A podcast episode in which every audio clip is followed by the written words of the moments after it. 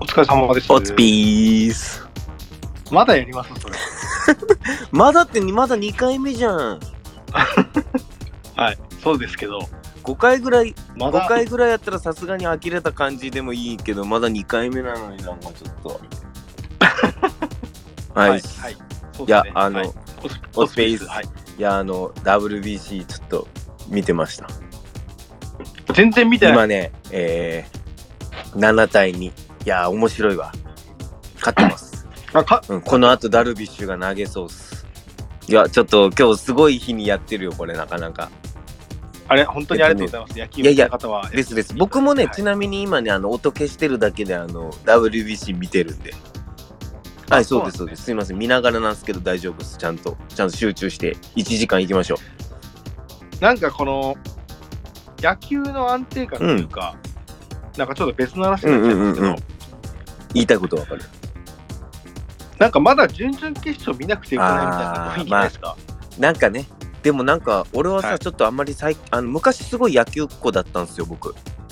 まあ、はい。あ僕もですよ。あそうかな、はいはい。まあ、福そう岡なだんねです。よ俺、あの、あの、阪神ファンだったんですけど、めちゃくちゃ熱狂的な。おーあの、はいお母さんが、母親があの阪神タイガースファンで大阪人で。で、その時は野球見てたんだけど、もう今全然見なくなって、サッカーばっかりうんうで、ん選手も知らないし、そうなんですよ。ね。おじくもそうですか。僕はだから状況を機に見な全くあ見なーかはっいはたんいではいはい。なるほどね。はいだからそれまでは割と両党でしたけど、うんうんうんもう今はもう完全にサッカーに振り切っちゃってるね感じですしかもね、どうもさ、野球もね、好きなあの、野球詳しい人に聞くと、野球とかもやっぱ常にね、日々進化してるみたいで、なんか、うんうんうんその野球の進化とか最新の野球とかっていう話聞くとめちゃくちゃ面白くってちょっとあのサッカーのこういう話聞くのと同じような感じのなんかちょっと気分になるんですよ。そうだからちょっと前なんですけど、うんうんうんうんあのイチローが引退する時に、うんまあイチローはどっちかっていうとまあ多分アメリカでもあんまりこうなんていうんですかねヒットを打つタイプの選手って、まあ、評価されづらい環境で、あの育ってきているはいはいはいはい。なんかちょっとフライボール覚悟にちょっと苦言を呈すみたいなあのあーがあなっんたじゃいですかか見たねそれはなんかあの見たことありますね、それ。そうなんかあのイチロー見てて、うんうんうんああなんかリケルリケルメとかそんな感じなのかなとかって思っ いいたりねしまそす のリケルメが懐かしいな。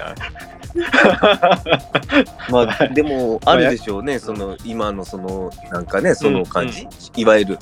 はいじゅ10番タイプというかねなんかそんな感じが今はもうね、まなくなったのと一緒でまさにそのサッカーもそうで、なんかフォワードも守備しなきゃいけないっていう中で、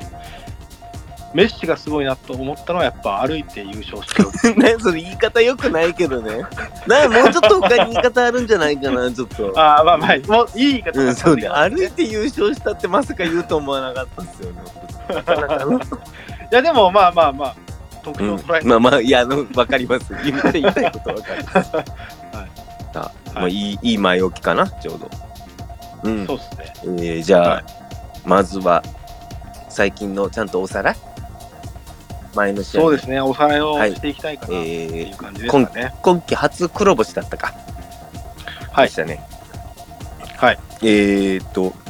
おじくんはこれは、リアルタイムで見た。リアルタイムあ、で見リれアましル、た、ね。そうか、リアルタイムで見れるって言ってたもんね。そうです、これはリアルタイムで見れて。最近、はいあのやっぱあのありがたいのはあのちゃんはいとあの、なん備忘録あれを書いてくれるのはすごい助かるっすこっちとしてもうんマジですかあの僕がマジで忘れちゃううんんうで、んうんうん本当にこれ書いててよかったってマジで自分で思ってますもんね。サッカー野球の進化よりも去年からのおじい君の進化が一番すごいかもなこれ考えたらそうですね、だいぶあの頑張っていやいや頑張ってしかもますっていうか、俺さはいなんかあのなんとなく君のことなんで2節 ぐらい書いたらもうないのかなと思ってたら意外とずっと書いてるしと思って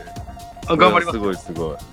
いいけるところまで行こうかと、あの小田さんがつぶやいたんで。さすがでもあのあれを読むとあのこっちとしてもあのあこういう話になるのかなみたいな想像もつくんであの、はいはい。面白いっす、うんそうはいでそうなんだよねもうあの自分も同じ思った感想とかを書いてたからおっと思思ったんですよそう、うんでそうなんですよ、多分札幌戦ってここまでで多分一番喋りたいかなっていうシーンじゃなかったですか、あのーしかもね個人的にこうまあ特にさ、まあ、今季ね、まあ、初黒星だけど負けた時にこそ見えてくるものってあると思うし、まあ、今季初黒星といえどもね、でかつさなんかあのー試合をこう振り返る、まあ、いわゆるレビュー的な感じであった試合、終わった試合を振り返る時になんかまあはいその試合だからこそこうなんだろう出てくるものともしかしたらこれからも、ちょっと注目していった方がいいかなっていうポイントってあるじゃないですか。そうそう。はいで、なんかね、この試合ちょっとそこも見えたから、その、後者の方うんうんな気がするんです、僕も。同じく。そうそうそうそう。なんでちょっとこの、あの話は、多分プレビューにつながると思うんですよね、今から。僕たち2人が話す、はいなんで結構いいんじゃないですか、あの時間とって話してもレビューにプレビューにつながると思うんでこれ今回が多分ね、今年一番レビューあえープレビューにつながるかなと僕も思ってて、うんまあ、まずうん、その、久々にこうリアルタイムで見ながら、タイムライン見ながらあ見てたん ですけど、珍しいねツイッターあんまり見ないっていうおじでも途中で見るのやめまあしそうなんだたあのあまりにもこう、まあ、僕と考え方違うなとか思いなはがいら、はいはいはいはいはいっていうのもやっぱり違うんですよ、一森がどうとか、うんうんうん小池優太がどうとかっていう話じゃなかったんですよ、前半見てて、間違いなく。思いませんでした、うんなんかあの自分はねあのリアルタイムじゃなくて見たの正直って次の日なんですよ。あのはいでえっとまあなんかはいそのこの試合をなんか多分その振り返るというか感想の上ではいまあ多分その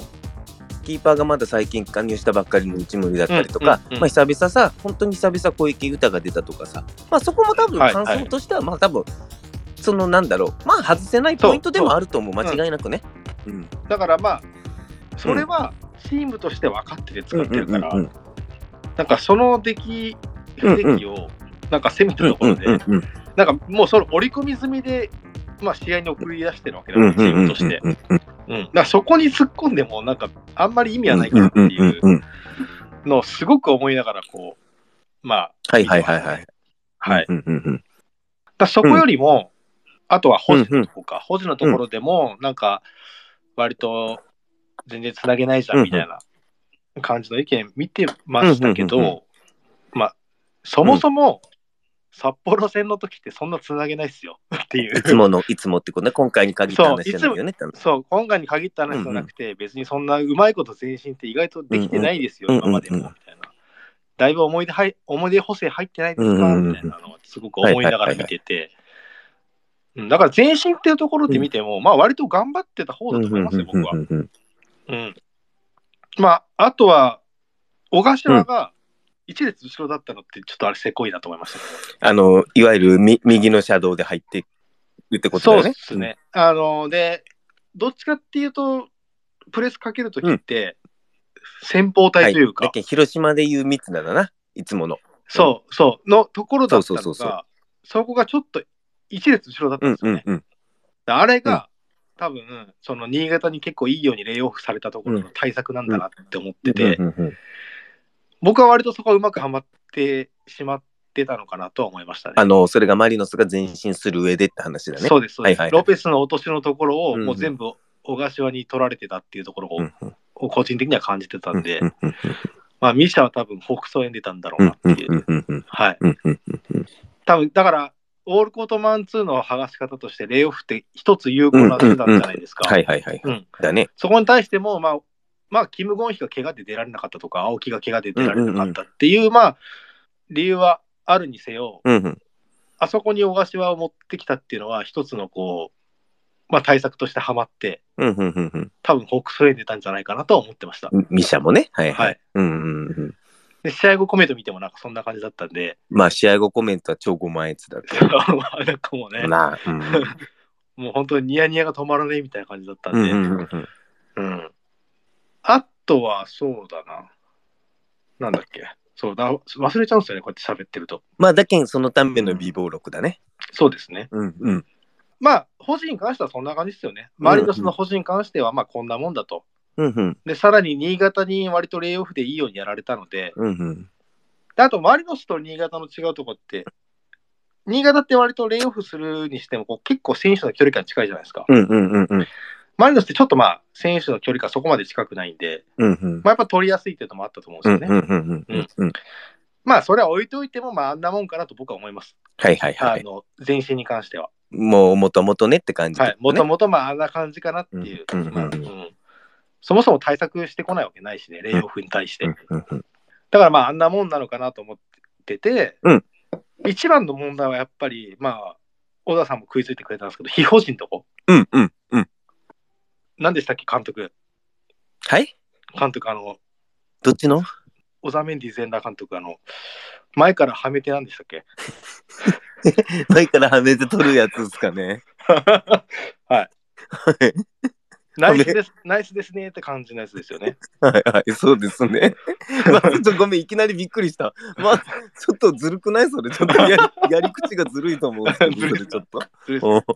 と俺もど動揺してしまった、今なんか。飲んだビールにちょっとうってなってしまった。いやだから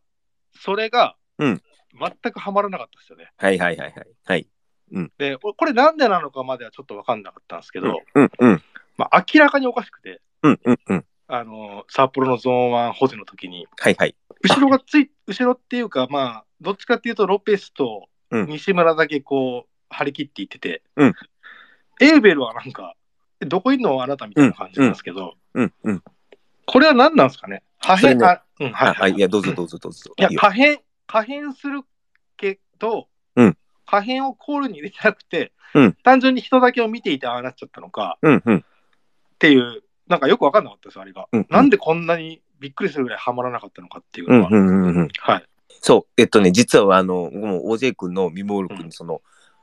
マリノスのプレスがハマってないっていうのを書いてあって、うんで、見て、で、僕、あの、次の日に試合を見たときに、あの、この札幌対マリノスの試合を見たときに、はいずっと、ずっとこのマリノスの、えープレス、はいの方をがずっと気になって、それをずっと見てたんですよ。はいはいずっとその試合で、あのどっち、まあ自分は本当にそそっちにいろいろ、えっ、と、ちょっと気になるとこがいっぱいあるというか、気になるというか、はいがあって、そうなんですよ、そこなんですよ。で、結局、今日、あのちょっと、今日夕方ぐらいにちょっとアップした、僕はすみません、あの、携帯で、のアプリであ適当に作ってる、はい、この、ちょっと用意した1枚目のやつですかね。あの札幌が、札幌って、あの、攻撃の時に、はいあのー、325から、はい最後、あのー宮沢なり、まあ、荒野とかってこともあるけど、が、あのーキーパー、この日はクソヨンだけど、クソヨンの左の方に降りてきて、うん415になるっていうのが、この札幌の基本可変のパターン、攻そう撃ので時にすね。はい、うんこのなった時のよこの415っていう図が、はいこの、今日ちょっと作ったやつで、うんこれ、よく基本あるパターンなんですよね、これ。はいはいはい。で、あの、多分これは別に、あの、いつものパターンなんで、うんマリノスは織り込み済みというかだったし、うんうんうんで、あ、の、去年も別にこの形だったけど、マリノスのプレスがハマったって話は前回のプレビューでしたっすよね。はいはい、そうですそうね。。で、はいそう。で、この、結局、今回このマリノスのプレスが全然、あの、だったのが、まず、まずね、あの、マリノスのプレス、こ今期のプレス、はい。いわゆるまず4-2で、しっかり蓋をする。うんうんうんうん。後ろの最終ライン4人と、その、木田と、まあ、はい鍋子で蓋をして、はい。で、えーっと、プレススイッチは、あまず、西村とアンデルソン・ロペスが、アンカーを切るところからの、プレス、最初にプレススイッチっていうか、プレススタートするのはアンデルソン・ロペス。で、そこから次に出たところの、こうしてアン、えーアンカーを切っていくのが西村と。あはいアンカーを、アンカー切りながら次のプレスに行くのが西村うんと。で、エウベルと、その、いわゆるもうウィンガー、まあ、水沼が多いけど、エはルい。ド水沼は多分、例えばフォーバックだったら、サイドバックを見たりとか、それは多分ね、相手のによって事前にねある程度ね、ちょっと決まってるって感じがすんのよ。うんうんうんある程度、人のどの人を見るようにしようかみたいな感じ。はいはい。で、特にね、エウベルなんか多分見てて感じるんだけど、こんまあ、あの、多分もう事前に試合前と、はい。そのハーフタイムの時に、もうエウベルの守備はこの人をつくようにしようねっていう感じで、もう分かりやすく指示されてるなって感じはする。うんななるべくうん守備で難しいこと考えさせないようにしてうん攻撃に持っていくとこはすごく感じる、エイベルに感じて。で、はい。この札幌がこの415うに、あのなった時に、うん結局まずこのマリノスのこの最終ライン4人は、はいこの5人にピン止めっていうか、4人とこに5人入るっていう形になるんで、うんどうしてもよあの4バックっていうのはどうしてもちょっと人数も多いことになるしはい。あのサイドバックが出てくるのはちょっとスライドってちょっと難しくなるよねって感じうんなんですよね。でそうなるとこの田中俊太とこの福森うん4人変形した時のサイドバック化する、うんここはやっぱどうしてもこの日立井上が福森、うんで田中俊太エウベルが見ることになるここは外せないよね、どうしても、うんサイドバックがスライドしてしてこれないからこうなると、。うんうんうんでなった時にこの、まあ、荒野と、まあ、この宮沢がね降りてきてうん。なるんだけどこの宮沢とあ、まあ、荒野アンカー切りでこのアンデルソン・ロペスがここクソンヨンと岡村に行くのが多いんだよね最初この日、うんで、うん俺、あの、前回の話をちょっと、去年のことをすごくはい覚えてて、去年は、は岡村とね、クソンヨンの距離も近くって結構、いつもの、北海あの札幌のいつもの感じ。うんで、その、クソンヨンの左脇に降りてくるためのスペースを作ってて、岡村とクソンヨンの距離って結構近かったし、去年もそれでアンデルソン・ロペスが一人で二人を見れる形うんで結うんうん構札幌は捕まってたのよ。うんだけど、この日にずっと俺見てて気になったのは、もう岡村ね、がほとんどクソンヨンと同じ低い位置ぐらいまで降りてきて、うんで、結構幅も取ってて、渡したすぐに広げうて、んまあ、うん失点シーンとかも、最初の失点シーンとかもそうなんですけど、はいはい。だ岡村はいつもよりもだいぶクソン低い位置にまず降りてこようとしてたなって感じにすごく見えたの。ずっと見てて。そこ一個いいですかうん。最近これ、このハイブレス回避、結構 J リーグでトレンドになってませんそれ、まあ、いわゆるその、あれだな、まあ、疑似カウンターってやつなの。その、いや、えっと、要は、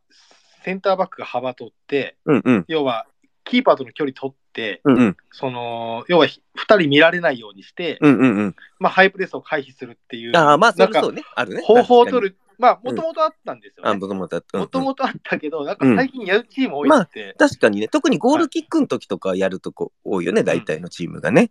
最近増えてきたなと思いまうす。んうんうもんともと多かったですけど、そうね。はい、はい。で、こうなるとさ、その、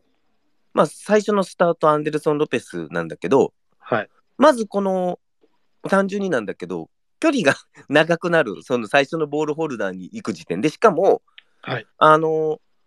結構ね、そのゴールキーパーと、そのボールホルダー、最初にはいはい受けるボールホルダーに、はい。まで行くか行かないか、キーパーに行くか行かないかっていうのを多分マリノスの中で多分じ事前にある程度ちょっと決まってるかなって感じもするんですよ、見てて。はい。で、それ行くのも大体、まあ、アンデルソン・ロペスの仕事なんで、うんうんうん。はい。で、この時点でアンデルソン・ロペスが例えばそういうの岡村大八を、うんそのもう見るのが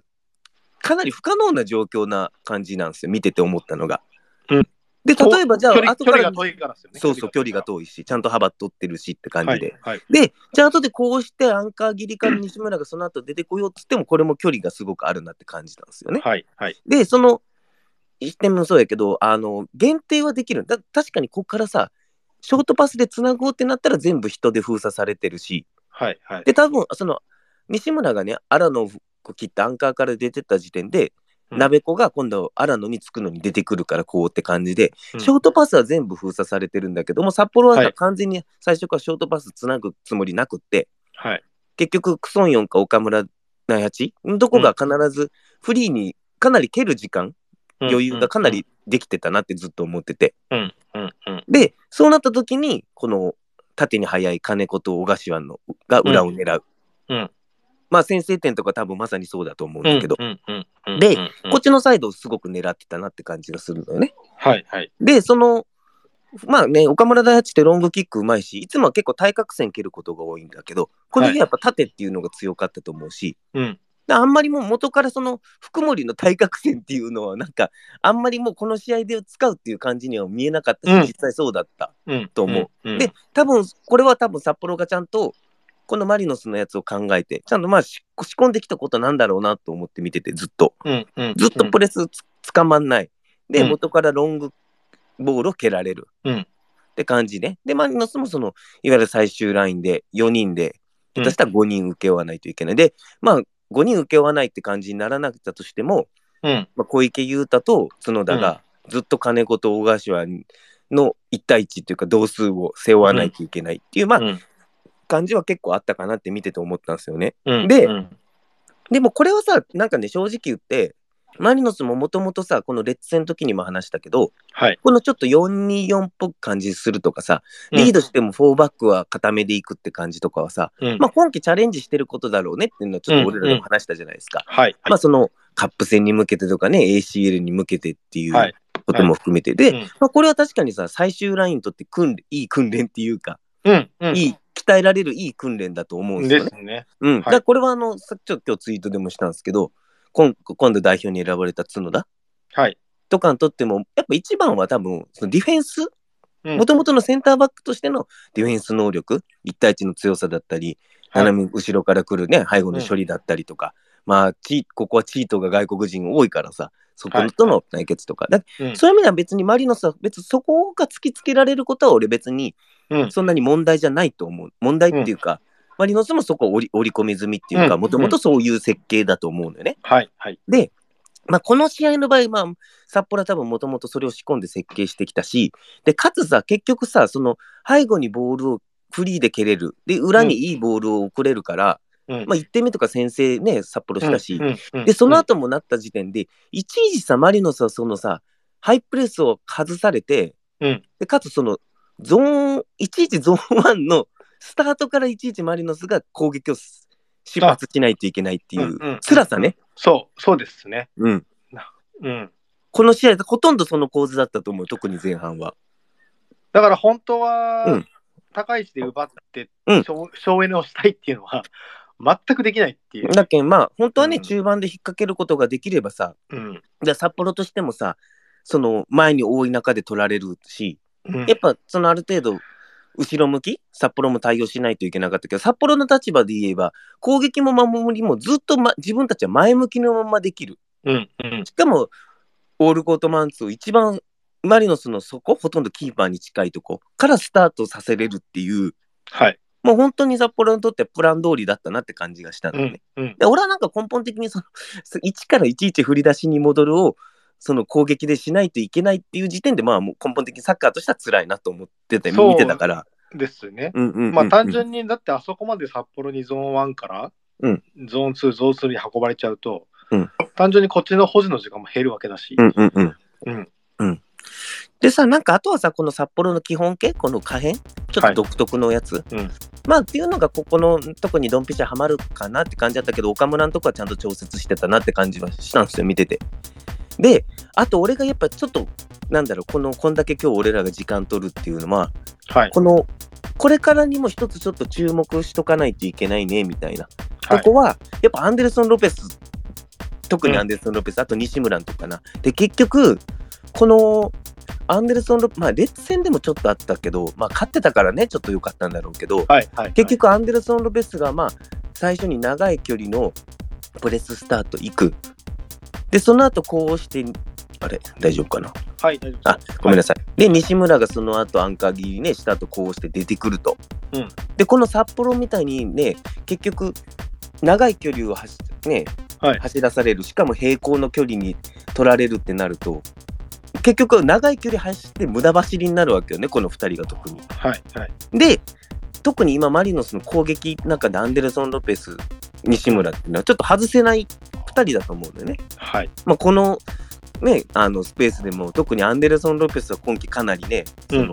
なんだろう斜めから受けるパスにし、ねうんだったりその決定機のとこにも絡んでいくっていう時点でうん。であんまりこの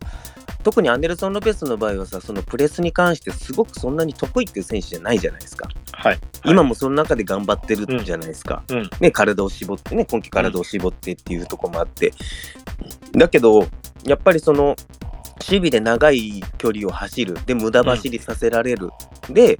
戻ってうんポストもしないといけないで特にこの日は岡村大地と相手しないといけないうん。うん。で最後は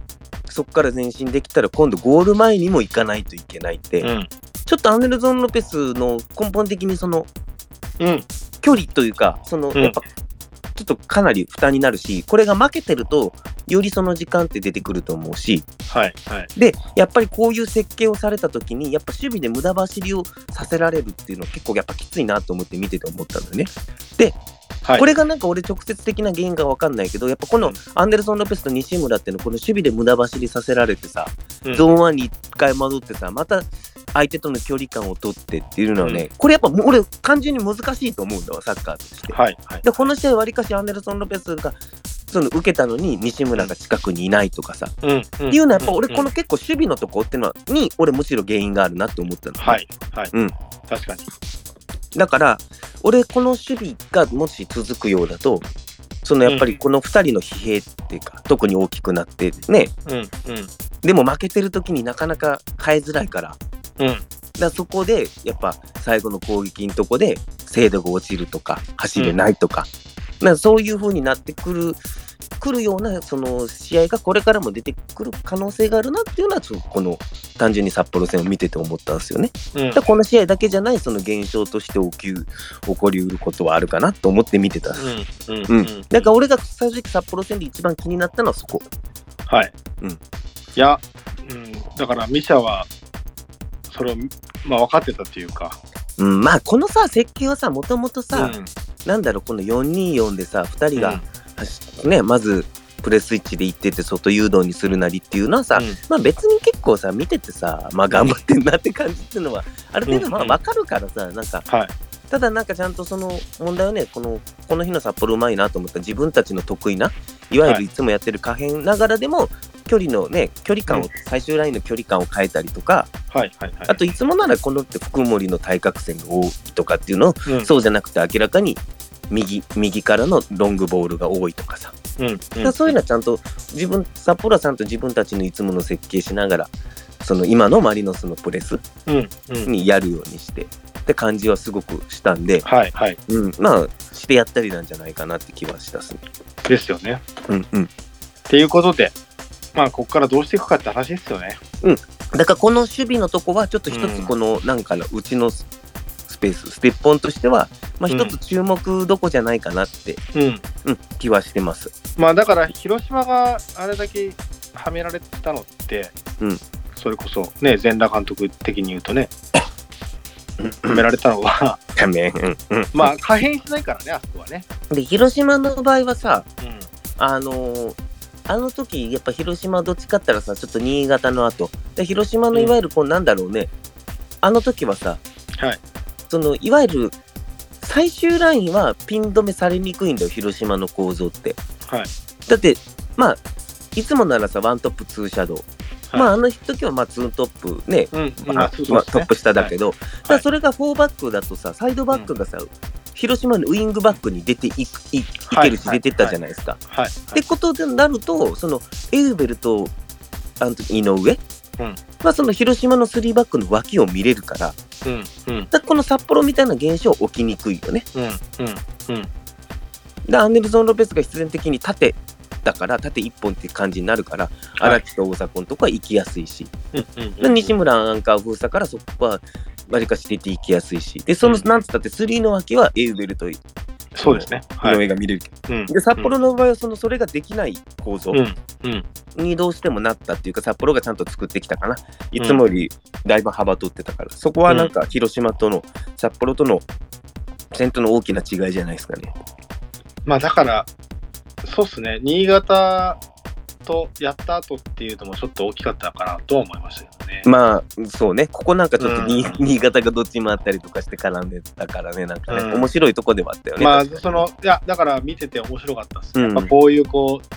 前節どこと当たるかみたいなのも結構大切になってくるなっていう。大事いややっぱプレビューやってきたらめっちゃ思いません思います。前節どことやるかとか先々節どことやるかっていうのは、うん結構チームとしてのさ特にリーグ戦はさ、はい。その中で良かったこと悪かったとこれは改善した方がいいねみたいなとこをさ結構見ていくのはなんかすごいあるよねそのそう順な番んみですたよ。いだかならこういう傾向のチームと2連続で当たった後にまた別のうんあのベクトルのチームと当たるとどうなるのみたいなのもあるし、うんねそうだからリーグ戦って優勝するの大変だなってマジで思いました。うんね確かうに、ん、そうはい思いますでこの今話したことが、はい自分ちょっと鹿島戦にもつながってくるなって思いうやー そうです。そうです。僕もそれはすごく思ってなんか言ないんまだした。はい。いやそうなのじゃあ同じこと思ってるかや、わかんないない。同じことじゃないかもしれないですけど、うん